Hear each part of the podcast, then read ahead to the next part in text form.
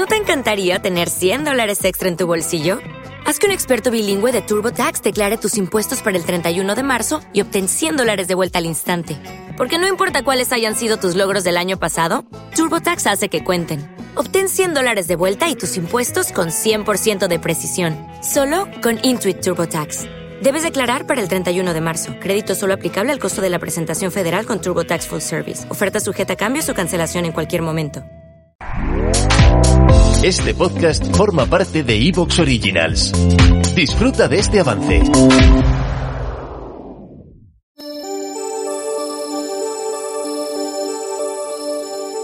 Bienvenidos al vuelo del cometa. Una vez más, aquí estamos como hermanos hablando de un tema que nos interesa un montón porque se avecina nueva película.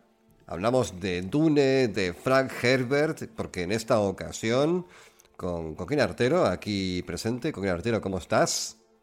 Bien, aquí esperando a ver si me hago un caldito de especia para irme a dar un viaje por las estrellas. Muy bien, ahí te dejo sonido de nave. Y Diana Soriano, codirectora del vuelo del cometa, que en esta mañana de domingo, porque eh, después del monográfico de Hellraiser eh, decidimos explorar nuevas formas de dolor y dijimos, ¿por qué no grabar el podcast a las 8 de la mañana un domingo, verdad? no, no tiene ni puta gracia. Aquí estamos eh, con cara de dormidos, con el café que nos sube y con, sin embargo, muchas ganas de hablar de Dune. Eh, Diana, ¿cómo estás? Bueno, yo ya vengo puestísima de melange hasta las cejas y, y vengo a darlo todo, a contar la vida de un señor Eh, ¿Qué vas a decir? Como, como, como todos los señores de los que hablamos. Es verdad, ¿eh? Eh, quiero que sepáis que no hay ninguna traza de heteropatriarcado en este podcast. Tenemos pensado hablar de autoras. Por favor, no nos canceléis. Sí. Eh, Pero por cierto, Diana, te echamos de menos cuando Alejandra Pizarnik. Es verdad, es verdad. Eh, yo también me eché de menos. Bien. Mm. Tenemos que hacer una Alfonsina, ¿eh? Sí, Yo creo que todavía no estábamos en los términos y condiciones que estábamos ahora y por eso no vine. O sea, me quedé eh, mirando los toros desde la barrera ese día. Es probable. Pero vamos a arrancar ya porque este programa es muy picadito, tenemos un montón de información. Vamos a poner en contexto, en base a lo que tenemos preparado de la vida del señor eh, Frank Herbert, que se me ha comunicado recientemente por el pinganillo que ha ido a la guerra y ha regresado lesionado. Luego vamos a hablar de, de Dune, el libro, las adaptaciones eh, cinematográficas y también vamos a hablar de peculiaridades del lore. Y por último, si da tiempo, comentar un par de pinceladas de las adaptaciones a videojuegos que ha habido de, de Dune, porque se podría decir abiertamente que esta es una saga prolífica en adaptaciones. ¿Por qué Coquín?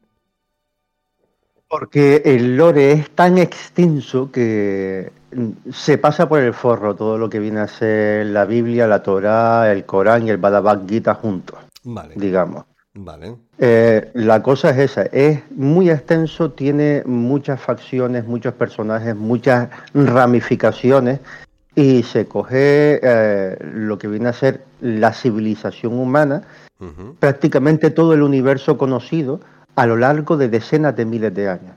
Mm. Imagínate el juego que te puede llegar a dar eso. Vale, perfecto. Pues nos subimos a la nave ya mismo y me encanta, voy a hacer esto todo el programa. Y vamos a meternos ya con la parte, bueno, la parte basal, porque si no hay Frank Herbert, no hay Dune, así que querida Efectivamente. Soriano- Ah, perdón, Y- perdóname, perdóname. Antes una pregunta.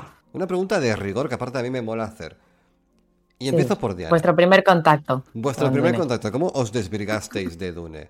¿Cómo fue esa primera Eh, vez con Dune? yo con el videojuego.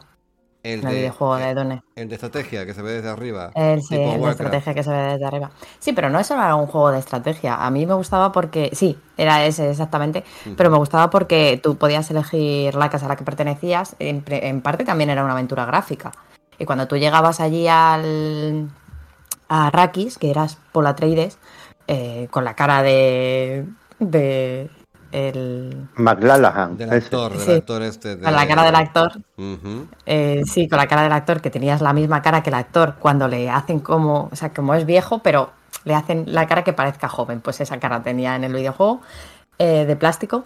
Y, y tienes que ir, lo primero que tienes que hacer es coger un tóptero de estos y ver- irte a medio del desierto a buscar los Fremen. O sea, en plan, o sea, la aventura gráfica, yo no sé si luego, o sea, ese- esto era propio mío porque soy una inútil, pero era eh, a la vete y busca. O sea. Hombre. escoge esto y vete a buscar. Conceptualmente, Lo más probable es que te murieras.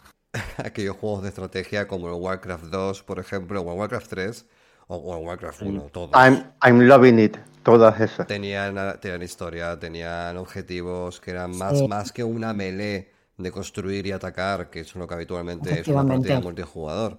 ¿Y tú, Coquín Artero, cuál fue tu primer contacto con Dune?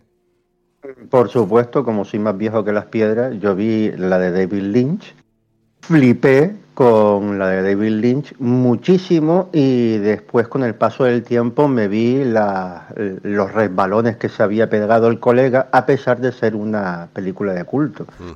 Yo cuando me encuentro a esos señores con un traje super heavy metal ahí metidos en la, en, en la nieve, pegándose cuchilladas y además haciendo esa cosa que hacían con la voz, rompiendo piedras a gritos, yo flipé, yo Mm. flipé.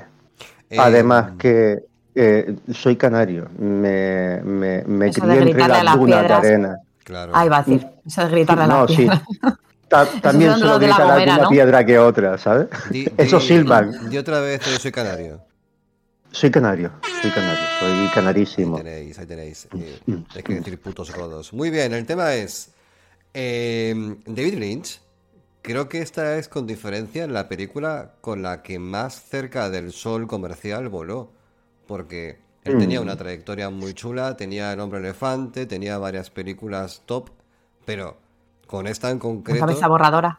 Sí, pero es que eso era, era una cosa muy, muy de autor. Pero esta película en concreto fue, entiendo que fue un encargo en plan David Lynch, que nos estás petando, hazte una peliculita para mm, reventar taquillas. Y David Lynch dijo, vale, mi concepto de reventar taquillas a lo mejor es reventar tus bolsillos. Y hizo una película que conceptualmente Yo creo es súper que- interesante, pero tiene sus lagunitas. que habló con habló con Stanley Kubrick.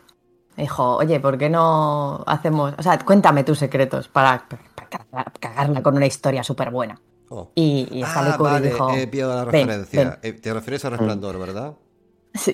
Vale, pues dicho, bueno, este, Mm, este ya. de odio a través de directores de cine, vamos a volver a la nave para subirnos y que Diana nos haga un tour a través de la vida del señor Franklin Patrick Herbert.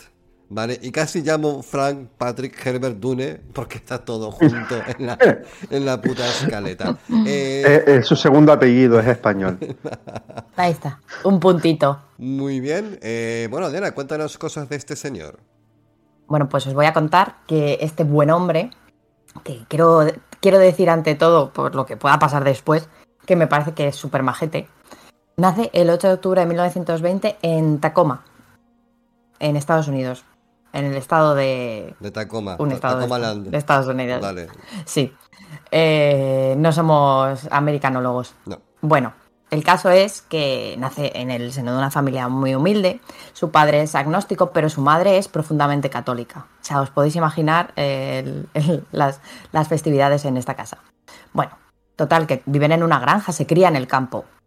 Cosa que dice que, bueno, pues le había ayudado mucho a tener que buscarse la vida mm, como fuera y a ser una persona que resolvía. Te voy a decir una cosa. Escuchadme una eh, cosa. no, Franklin espera, Patrick Herbert Espera, no, espera, déjame hacer el comentario y resolvía. No, vale. vale. Franklin resolvía. No. Padre agnóstico y madre católica. Sabes que al Como final todos. iban todos a misa, ¿verdad? Eh, Que sí, que sí, que sí. Iban todos a Hombre, misa. yo, yo veo Sí. más al padre de, de Frank Herbert como Homer, ¿sabes? Iba a misa. Y, A ver, iba, pero otras veces se quedaba en calzoncillos en casa y diciendo, vete tú a jugar con los niños a tu rol. A tu, A ver. católico.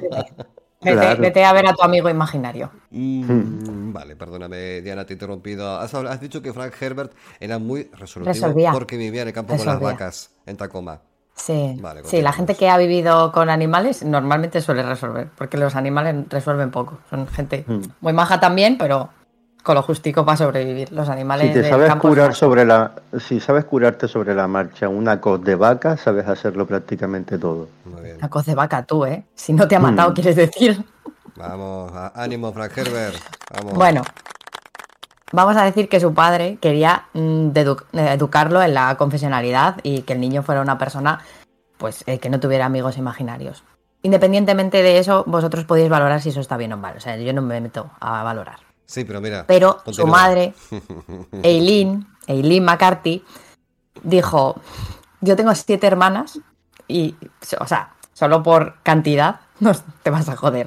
Eh, pues se encargaron de matricularlo en una eh, escuela de los jesuitas, que supongo que serán igual de malos en Estados Unidos que en España. Bueno, súbete a la Ahí. nave de las decisiones. Vámonos. Ahí es donde surgieron los primeros esbozos de una de las castas preeminentes dentro del Lord de Dune. O sea, siete mujeres que ejercían poder y que decidían con sus opiniones sobre la vida de todos los demás. Las Bene Gesserit. O sea. ¿qué más? O sea, las siete mujeres esas. ¿Te está gustando lo que escuchas? Este podcast forma parte de Evox Originals y puedes escucharlo completo y gratis desde la aplicación de Evox.